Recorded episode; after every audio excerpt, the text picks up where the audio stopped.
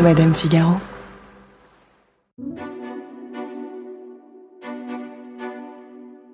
Il a fait fortune en vendant des livres sur Internet.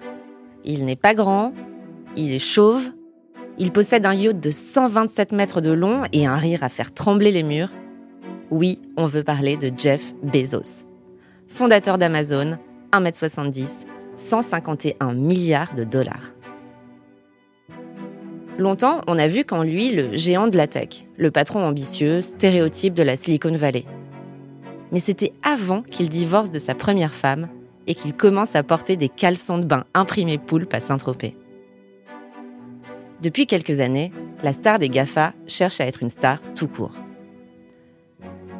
Dans cet épisode consacré au deuxième homme le plus riche du monde, derrière Elon Musk donc, je vous propose de plonger dans tout ce qui n'est pas raconté dans la rubrique tech des grands médias.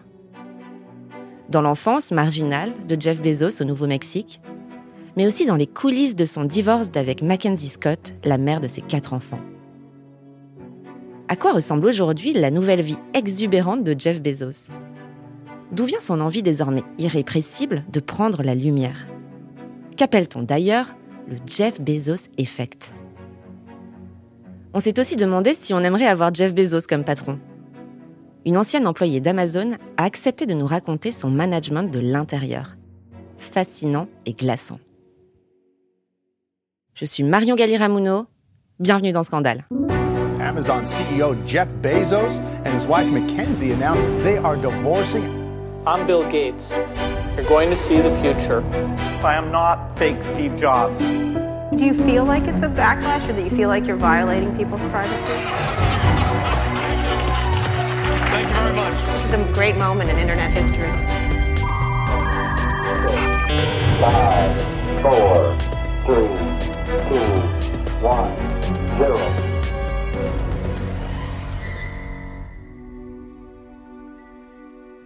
Ça peut paraître étonnant, mais on ne connaissait presque rien de la vie de Jeff Bezos avant son divorce. C'est d'autant plus étonnant qu'il formait avec sa femme, Mackenzie, le couple le plus riche du monde. Ils le sont devenus en 2018 avec une fortune évaluée à 112 milliards de dollars à l'époque, coiffant Bill et Melinda Gates au poteau. Mais même avec tout cet argent, ils ont gardé un mode de vie d'apparence très simple. Ils ont toujours gardé le vieux minivan Honda, par exemple, avec lequel Mackenzie Bezos accompagnait chaque matin leurs quatre enfants à l'école. Quatre enfants, trois garçons et puis une fille adoptée en Chine, qui sont tous adolescents aujourd'hui, mais dont on ne connaît toujours pas les prénoms, à part Preston, le fils aîné. Jeff Bezos était le patron d'Amazon, point. Sa vie privée n'intéressait personne. Brad Stone est rédacteur en chef chez Bloomberg. Il a écrit le best-seller Jeff Bezos, la folle ascension du fondateur de l'empire Amazon. Ces dernières années, Jeff Bezos a totalement changé de vie. Pendant près de 25 ans, son seul but était de faire grandir Amazon. On peut dire qu'il vivait pour son travail. C'est seulement le jour de l'annonce de sa séparation, en janvier 2019, que tous les regards se tournent soudain dans sa direction. Le couple le plus riche du monde se sépare. Le patron d'Amazon, Jeff Bezos, et sa femme Mackenzie ont annoncé leur divorce après 25 ans de mariage. Ils ont partagé cette nouvelle sur Twitter. Tout le monde veut connaître le montant du divorce du couple qui valait à ce moment-là 137 milliards de dollars. Jeff Bezos reste l'homme le plus riche du monde selon Forbes et Bloomberg. Mackenzie Bezos devient une des femmes les plus riches du monde. Sûrement la numéro 3 ou numéro 4 si on fait les calculs, car elle détient 25% des parts d'Amazon. Elle a donc énormément d'argent pour mener des actions philanthropiques ou pour d'autres choses.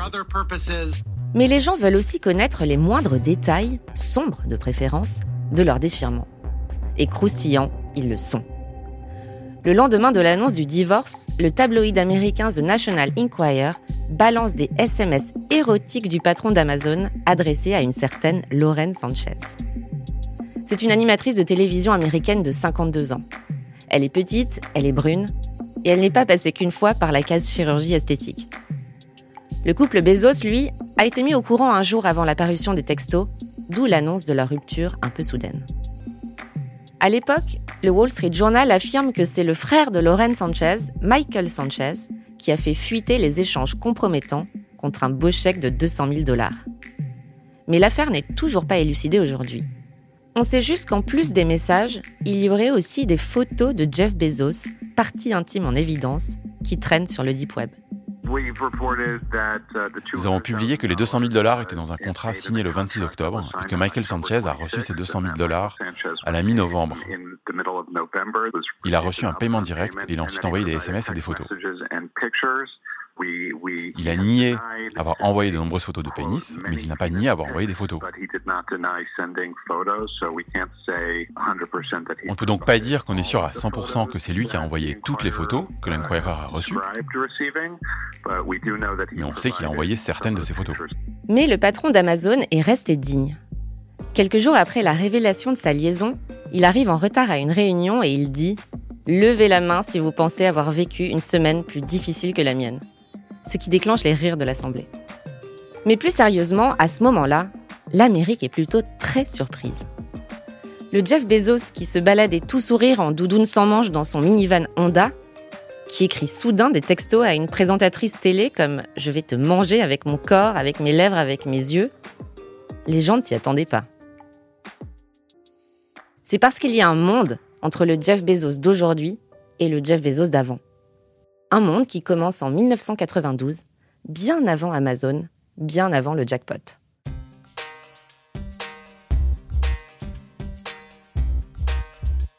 À l'époque, au début des années 90 donc, il a à peine 30 ans et cela coule douce dans un fonds d'investissement à Wall Street.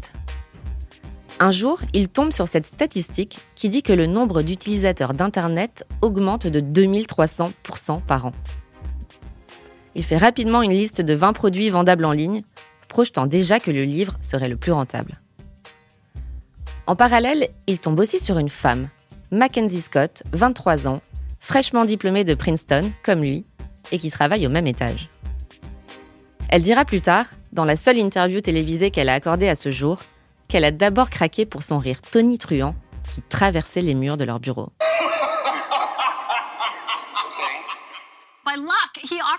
Par chance, il m'a offert un travail. Mais j'avais aussi passé d'autres entretiens et on m'a aussi proposé un travail dans un autre secteur. Mais ensuite, coup de chance, on m'a installé dans un bureau juste à côté du sien. À travers le mur, je l'entendais rire de ce rire tonitruant toute la journée. Et dès que je l'ai entendu, ce fut le coup de foudre. C'est elle qui en premier l'invite à déjeuner et ils se marient six mois plus tard. Au départ, elle est la seule qui croit en son projet que tous leurs proches trouvent insensé, à savoir créer la plus grande librairie du monde en ligne. Amazon, donc, dont Mackenzie est la première employée, et on a tendance à l'oublier, la cofondatrice. Elle est là quand Jeff Bezos écrit son business plan sur le siège passager de leur voiture. Là aussi, quand ils installent leur premier bureau dans le garage de leur maison de location à Seattle, où ils démarrent leur nouvelle vie après New York. Leur histoire d'amour est en fait intrinsèquement liée à la naissance d'Amazon. Ils sont là l'un pour l'autre dans ce projet délirant. Mais à part ça, si on regarde de plus près, ils n'ont pas grand-chose en commun. Au Vogue américain, dans l'unique interview qu'elle a donnée à un magazine à ce jour, elle dit d'ailleurs que Jeff est son opposé. Bradstone m'a décrit plus précisément cette femme qui a toujours préféré l'ombre à la lumière. D'après ce que j'ai observé en écrivant ces deux livres à propos d'Amazon, c'est quelqu'un qui n'aime pas être au centre de l'attention, qui n'aime pas être sous le feu des projecteurs du fait que Bezos soit l'un des hommes les plus riches du monde. Tout cela est arrivé à la suite de la création de cette entreprise qui est aujourd'hui la plus grande entreprise du monde et il faut le dire la plus controversée. Mackenzie est une personne très discrète. Je n'ai jamais eu l'impression qu'elle appréciait aller à une projection de film ou à une soirée d'Amazon à Hollywood ou à un gala de mode à New York. Elle le faisait, mais ce n'était juste pas son milieu. Elle est passionnée de livres, c'est un fou d'informatique. Elle rêve d'être romancière, c'est un entrepreneur né. Elle est introvertie, il est exubérant. Il vit pour rencontrer des gens pour elle, les cocktails et les tapis rouges sont une torture.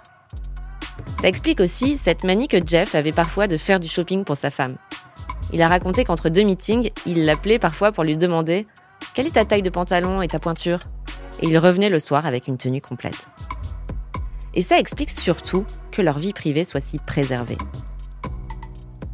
En résumé, c'est une vingtaine d'années où Jeff Bezos vit discrètement dans la banlieue de Medina, une petite ville de l'État de Washington. À la quarantaine, il est considéré comme un family man, comme on dit en anglais. Un homme qui aime passer du temps en famille, donc proche de ses enfants. Des enfants qu'il élève quand même avec des principes assez surprenants, comme les laisser jouer avec des couteaux tranchants ou des outils électriques dès le plus jeune âge. Une manière pour lui de leur apprendre le goût du risque, essentiel pour réussir dans la vie. C'est une époque où il ne s'intéresse pas aux voitures de sport ni aux gros bateaux. Il a un jet privé, certes, mais c'est juste pour gagner du temps. À Medina, le soir, c'est Jeff qui fait la vaisselle. Et il le dit lui-même, il a longtemps été persuadé que c'était la chose la plus sexy qu'il sache faire. Mais ça, c'était avant. Avant le début de la métamorphose, avant Lauren Sanchez et la nouvelle vie.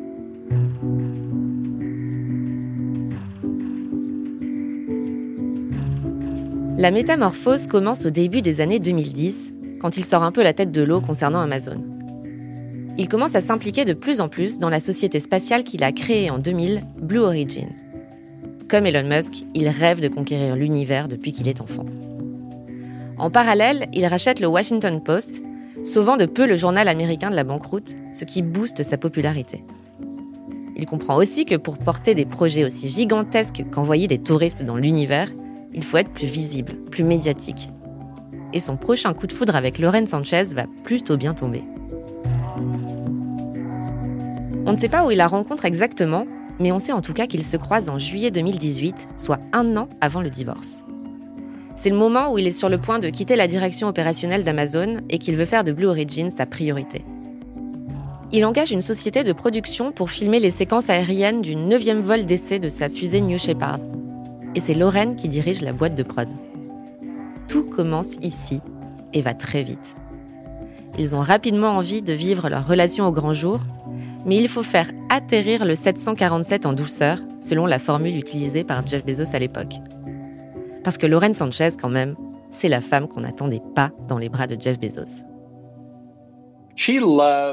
Elle aime que l'on suive son compte Instagram. Elle aime s'habiller soigneusement pour sortir, être photographiée, s'asseoir aux premières loges à Wimbledon. C'est quelqu'un de très sociable. Lors d'événements, dès qu'elle entre dans une pièce, elle est au centre de l'attention, elle salue, elle connaît tout le monde. Je pense que c'est ce qui a plu à Jeff Bezos. Ce qui a aussi joué, c'est le fait qu'il soit maintenant au centre de l'attention et qu'il puisse se faire inviter à n'importe quel événement. Et Lauren Sanchez est la personne qui pouvait l'accompagner là-dedans. Elle évolue sans difficulté dans ce monde. Elle est la partenaire idéale pour cette nouvelle phase de sa vie publique. Avant Jeff Bezos, elle a été mariée à Patrick Whitesell, l'un des agents d'artistes les plus célèbres des États-Unis. En gros, dans une soirée, Lauren Sanchez est capable de saluer chacun des invités en les prenant dans ses bras, de Jennifer Lopez à Brad Pitt. Et donc, grâce à elle, c'est tout un nouveau pan de l'univers qui s'ouvre au patron d'Amazon, qui, quelque part, ne demandait que ça. Darla Murray est reporter People pour la chaîne Entertainment Tonight. Ce n'est pas quelqu'un que l'on aurait l'habitude de retrouver sur les couvertures de magazines ou au centre des potins hollywoodiens. Mais pour la première fois de sa vie, ça a été le cas. Je pense que les gens ont été fascinés par ce tournant de la vie de Jeff. Ce type qui essaie d'être séduisant, d'avoir une nouvelle petite amie, d'aller à des soirées à Hollywood. Et se mettre avec quelqu'un comme Lauren Sanchez, c'était en quelque sorte la combinaison parfaite. Elle représente tout ce à quoi Jeff aspire. Elle a énormément de succès. C'est une journaliste qui a gagné un Emmy Award. Elle est glamour, elle est connectée. Elle a beaucoup d'amis très haut placés. Et je pense que c'est tout ce que Jeff souhaite avoir aujourd'hui dans sa vie. Bradstone voit ici la classique crise de la cinquantaine. On appelle ça une crise de la cinquantaine, c'est-à-dire qu'il a décidé qu'après avoir énormément travaillé, il avait besoin d'autres aventures. Je pense que c'est comme ça qu'il présenterait la chose. Et ça correspond au fait d'aller dans l'espace, de se construire ce yacht gigantesque, de s'asseoir dans les gradins Wimbledon, de voyager à travers les jungles sud-américaines et d'investir dans la philanthropie. Parce que oui, soudain, Jeff Bezos a 58 ans. Et oui, il s'offre la plus belle demeure de Beverly Hills, 1200 mètres carrés et 3 hectares de jardin pour 160 millions de dollars. À des années-lumière de sa vie d'avant, il craque aussi pour un yacht à voile de 127 mètres de long pour 430 millions d'euros. Le plus fantasque peut-être, c'est que pour que son méga voilier puisse sortir du port de Rotterdam, où il est actuellement, il faudrait tout simplement démonter un pont historique de la ville. Et ça, ce n'est que le volet matériel. Mais il y a aussi eu la transformation physique de Jeff Bezos, comme me l'explique Darla Murray. Ce qui est fascinant dans le cas de Jeff Bezos, c'est qu'il arrive à la fin de sa cinquantaine maintenant et qu'on ne l'a jamais vu en aussi bonne forme. Il était une sorte de gars de la tech, un peu ringard. Il était plutôt maigre, il avait un mono-sourcil. Il ne faisait pas particulièrement attention à son look et à la mode ou à ce à quoi il ressemble. Et aujourd'hui, on assiste à une totale transformation. Il prend vraiment la mode à cœur, il s'habille pour se mettre en valeur. Et bien sûr, il s'est rasé la tête, ce qui a été la plus grande transformation il y a quelques années pour lutter contre sa calvitie. Il y a dix ans, c'est vrai, il a rasé ses cheveux et il a commencé à porter des vestes en cuir. Mais maintenant, il porte des lunettes de soleil aviateur, des pantalons chino blancs, il pavane en caleçon de bain Diane von Furstenberg à Saint-Tropez et il ose le full paillette dans les soirées disco pour le Nouvel An à Saint-Barth. Il porte des vêtements de créateurs, il porte des habits qui lui vont bien. Il porte des habits en vogue et à la mode. Ce qui marque une grosse différence par rapport au Jeff d'avant, qui portait l'attirail classique des ingénieurs des années 90, une chemise boutonnée et un pantalon taille haute. Une autre chose qui a beaucoup changé, c'est sa silhouette. Il s'est mis à la gym, il est maintenant très musclé, il fait du sport, il dort beaucoup, il mange correctement. Son corps est complètement transformé. C'est quelqu'un dont personne ne pensait qu'il deviendrait un influenceur mode. Et pourtant, c'est ce qu'il est maintenant. Il se fait prendre en photo en short de bain et rapidement, le short de bain est en rupture de stock. Il est donc évident que les gens font attention à ce qu'ils portent. Je pense que les gens sont fascinés par cette transformation. Et c'est bien sûr un homme qui peut se payer n'importe quoi. Donc, dès qu'il y a une petite pièce que les gens peuvent acheter, comme le short de bain par exemple, ils l'achètent. Vous ne pouvez pas acheter de yacht, mais vous pouvez acheter le short de bain. Le Wall Street Journal a donné un nom à ce phénomène, le Jeff Bezos Effect. La journaliste Pauline Castellani a enquêté sur le boom du fitness intensive et la chirurgie esthétique chez les patrons de la tech. Elle s'est demandé ce que ça disait de leur milieu et plus largement de notre société. C'est euh, le Wall Street Journal qui relevait ce phénomène et qui baptisait ce phénomène euh, le Jeff Bezos Effect euh, dans un article qui est paru cet été et qui en fait est parti de cette observation que la plupart des patrons de, de la tech euh, affichaient leur transformation physique et étaient devenus au fil du temps de plus en plus musclés et de plus en plus, alors sur le corps et le visage de plus en plus euh, lisse, euh, rajeuni. On voit qu'effectivement Jeff Bezos est devenu au fil des années de plus en plus musclé, qu'on voit sur l'Instagram de sa femme Lauren Sanchez toujours tout en muscles, sur un jet, ski, sur un cheval, qui pose aux côtés de Dwayne Johnson, l'acteur euh, baptisé The Rock, hyper musclé.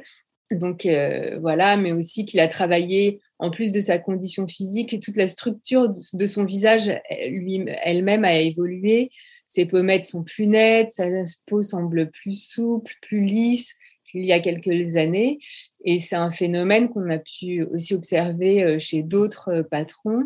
Par exemple, Strauss Zelnick, qui est lui le, PDG de Tech2, l'éditeur de jeux vidéo, qui lui pose euh, régulièrement sur Instagram après des courses de vélo en tenue de sport hyper moulante qui, dévoile ses, abdos et, et, ses biceps. Puis même, on peut parler d'Elon Musk, même si c'est pas une transformation euh, corporelle, mais plutôt euh, sur le visage. On voit qu'au fil du temps, sa mâchoire est devenue plus carrée, son menton plus puissant, ses pommettes plus hautes, ses cheveux plus fournis. Donc, euh, on voit que c'est que c'est un phénomène qui touche la plupart des grands patrons de la tech et qu'on est bien loin de la Silicon Valley des origines et des pionniers d'un Bill Gates euh, qui était en pull, en, chandail bleu pâle et avec ses lunettes cerclées, de Steve Ballmer qui était son acolyte euh, chez Windows, qui était assez bedonnant, ou même de Steve Jobs qui,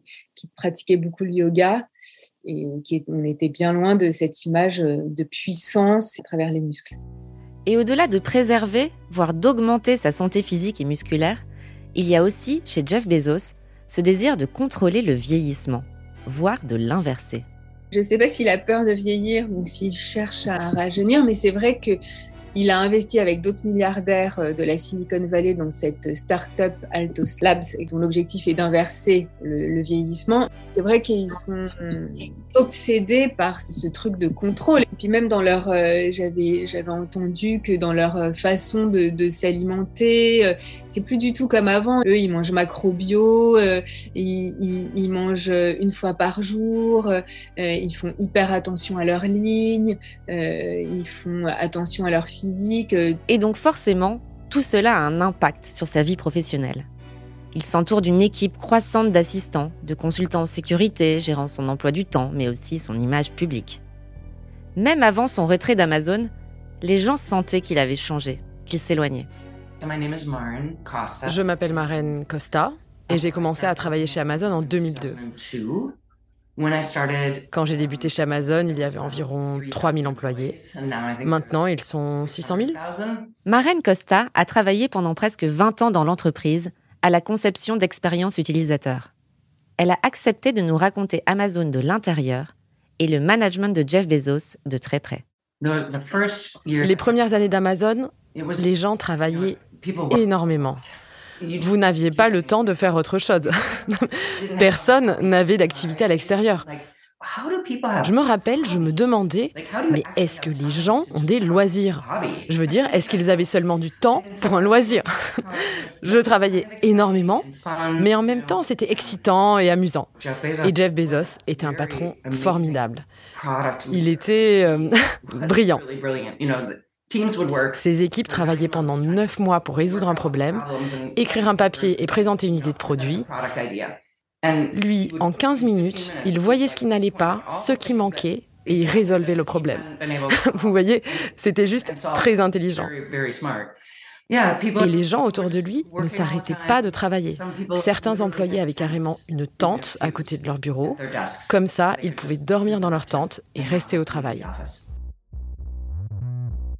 Dans la biographie écrite par Brad Stone, mais aussi dans beaucoup d'articles de presse économique, on comprend assez vite que dans le management propre à Amazon, tout sort du cerveau de Jeff Bezos. Au point que les principes fondamentaux de leadership à respecter, qui sont censés guider le chemin de tout bon amazonien, on les appelle les Jeffismes. Dans ces Jeffismes, il y a par exemple le It's still day one, que l'on traduit en français par C'est toujours le premier jour. Une devise qui est partout dans l'entreprise, jusque sur les murs des entrepôts, peinte en grosses lettres, et qui traduit le pire cauchemar de Jeff Bezos, devenir une lente et frileuse entreprise bureaucratique. Dans ces Jeffismes, il y a aussi le Two Pizza Team, qui veut dire qu'en gros, si on ne peut pas nourrir une équipe qui bosse sur un projet avec deux pizzas, c'est que l'équipe est trop grande.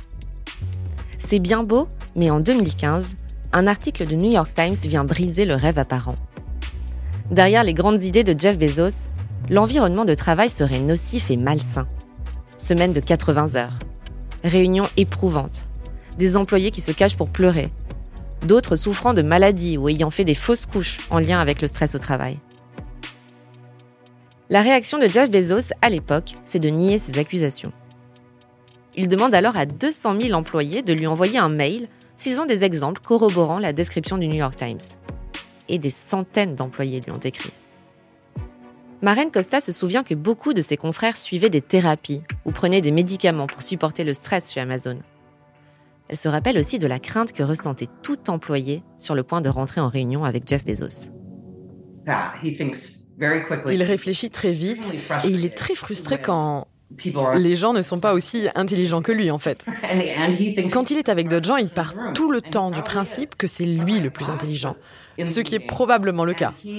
Un jour, ma supérieure était en réunion avec lui et il n'a pas aimé ce qu'elle disait, il trouvait que ce n'était pas intelligent. Et je me rappelle qu'il a dit quelque chose comme Ce n'est pas assez intelligent, arrête de parler maintenant. quelque chose comme ça.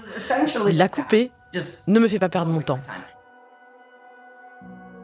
Maren Costa a été licenciée d'Amazon en 2020, après avoir créé un groupe de défense de l'environnement au sein de l'entreprise. En gros, en déclarant à la presse avec d'autres confrères qu'Amazon contribuait activement à la dégradation climatique à cause de la pollution engendrée par ses services cloud, elle a franchi la ligne rouge. Mais elle a eu largement le temps de voir Jeff Bezos changer, elle qui l'a connu avant la métamorphose. C'était juste un geek, l'archétype du geek. Ensuite, il s'est mis à changer, mais lorsqu'il a commencé, il était maigrichon, sans menton, avec une calvitie et un style vestimentaire douteux. Puis, il a changé car je pense qu'il voulait vraiment faire partie des cool kids. Il a changé sa manière de s'habiller, il a pris des muscles, il a commencé à sortir à Hollywood. Avant de laisser tomber sa première femme, qui n'était pas ce genre de personne. Il est devenu de plus en plus arrogant. C'est-à-dire, il a toujours été arrogant, mais là, ça a été encore pire. Peut-être que la vie de Jeff Bezos peut effectivement être vue comme une revanche. La revanche du geek finalement. Parce qu'on imagine bien qu'il n'était pas l'adolescent cool dans les années 70 ou 80, à l'époque où le mot geek n'existait pas en fait. Dans son livre Le Monde selon Amazon, le journaliste Benoît Berthelot le décrit d'ailleurs comme un jeune homme maladroit, un télo au physique ingrat, qui n'a commencé à donner des rendez-vous galants, et rien que le terme est kitsch, lors de sa dernière année à l'université de Princeton. Il demandait d'ailleurs à ses amis d'organiser ses rendez-vous pour lui. S'il se rendait compte que la prétendante ne convenait pas, Jeff Bezos transformait le rencard en interview sur les techniques de drague pour s'améliorer. Il s'est aussi inscrit à des cours de danse de salon pour maximiser ses chances de rencontrer la partenaire idéale, de type N, selon son expression. Mais ça veut dire quoi de type N Pour lui, ça voudrait dire une femme suffisamment intelligente pour le sortir d'une prison du tiers-monde. Et c'était ça, le rêve du jeune Jeff Bezos. Ça et la conquête spatiale. En juin 1982, alors qu'il termine major sur 680 élèves de son lycée de Miami, il donne un discours dans lequel il révèle déjà son plan. Construire des hôtels dans l'espace, des parcs d'attractions et créer des colonies de 2 à 3 millions de personnes en orbite autour de la Terre. L'objectif final est que tous les hommes quittent la Terre pour la transformer en grand parc naturel. Il dit ça il a seulement 17 ans. On l'apprend sans surprise dans le livre de Benoît Berthelot, Jeff Bezos est surdoué. Et dès ses 3 ans et ses premières années de maternelle dans une école Montessori en Floride, ça se voit. Au primaire, il avale déjà 12 livres de science-fiction par semaine. À 12 ans, il distribue un sondage à ses camarades de classe visant à noter les performances de leurs professeurs. Le journaliste Brad Stone confirme. Bezos, dans toutes les écoles qu'il a fréquentées, a toujours été considéré comme très doué et probablement un peu étrange. J'imagine à cause de ses intérêts de geek. Et puis au lycée, il a découvert l'informatique et il s'est inscrit à l'université de Princeton où il a développé cet intérêt pour la technologie qui le suit depuis. Et rien, en réalité, ne prédisait une telle réussite. Dans le premier épisode de cette série, consacré à Elon Musk, on abordait la violence du père et l'absence d'amour. Ici, c'est complètement différent, mais tout aussi complexe. Jeff Bezos n'a pas eu une enfance classique. La première des choses, c'est que sa mère est tombée enceinte de lui alors qu'elle n'était qu'une étudiante de 17 ans. Sa mère était très jeune. C'était à Albuquerque, au Nouveau-Mexique. Son père, qui était aussi au lycée, est parti. Ses parents se sont mariés, mais son père est parti quand il avait deux ans et il ne l'a jamais revu.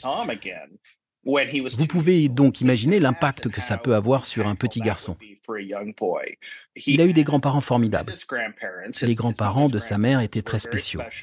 Son grand-père travaillait pour le gouvernement américain et il développait des systèmes militaires. Jeff passait ses étés avec ses grands-parents dans leur ranch au Texas. Puis sa mère s'est remariée quand il était un peu plus âgé. Il a grandi avec un père adoptif formidable et deux frères et sœurs dont il est proche. Mais cette enfance et le fait d'avoir une mère si jeune, ça a, je pense, vraiment influencé sa vie. Ce père d'adoption s'appelle Miguel Bezos et Jeff gardera son nom pour toujours. Le biographe Brad Stone a longuement enquêté sur l'enfance de Bezos et comment il s'était construit avec une pièce du puzzle en moins. Il a même réussi à retrouver le père biologique du fondateur d'Amazon au fin fond de l'Arizona.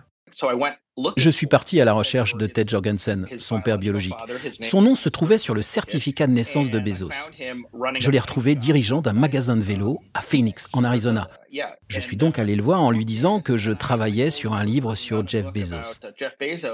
Et il ne savait même pas qui c'était. Il ne savait pas que le fils qu'il avait eu au lycée avait grandi et qu'il était devenu le PDG d'Amazon. Il avait perdu sa trace et il ne savait pas que son fils avait pris le nom de son père adoptif. Il a été choqué de se rendre compte que son fils biologique était devenu l'homme le plus riche du monde.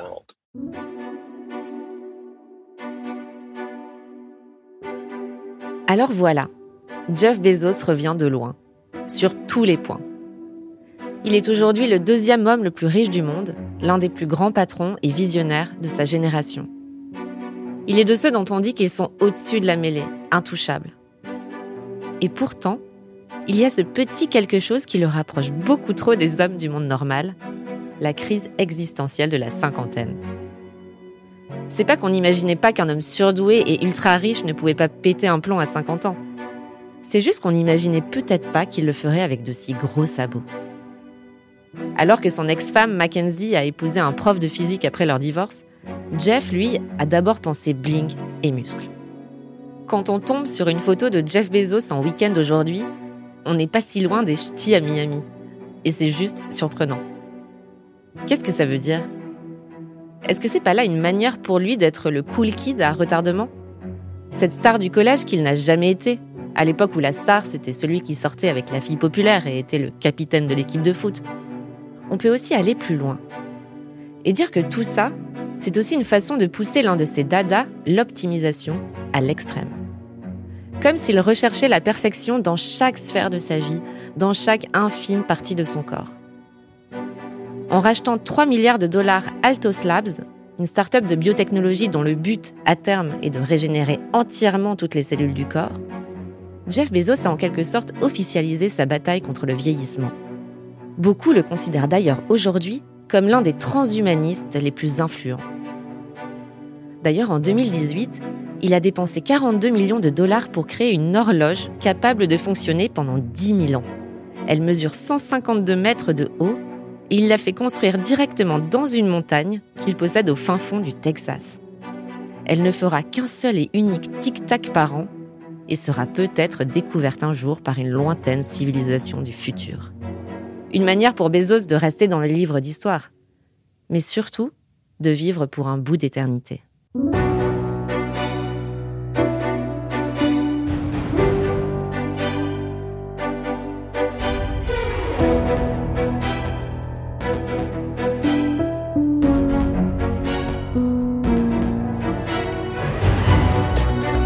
Je suis Marion Galli-Ramuno et vous venez d'écouter le deuxième épisode de cette nouvelle saison de Scandale, un podcast de Madame Figaro. Chloé Berry a apporté son aide à la production. Jean Thévenin a fait le montage, la réalisation et le mix de cet épisode. Il a aussi composé les musiques, dont certaines ont été arrangées par Thomas Rosès. Lucille Rousseau-Garcia est la productrice de Scandale et Océane Sunny en est la responsable éditoriale. Si cet épisode vous a plu, vous pouvez nous laisser des étoiles et des commentaires. Et surtout, abonnez-vous à Scandale. Ça vous permet d'être sûr de ne pas rater le prochain épisode dans lequel je vous parlerai de Mark Zuckerberg, un autre géant de la tech qui n'a, lui, pas misé sur les muscles. Je vous dirai qui se cache derrière l'éternel adolescent de la Silicon Valley et le mari trop parfait.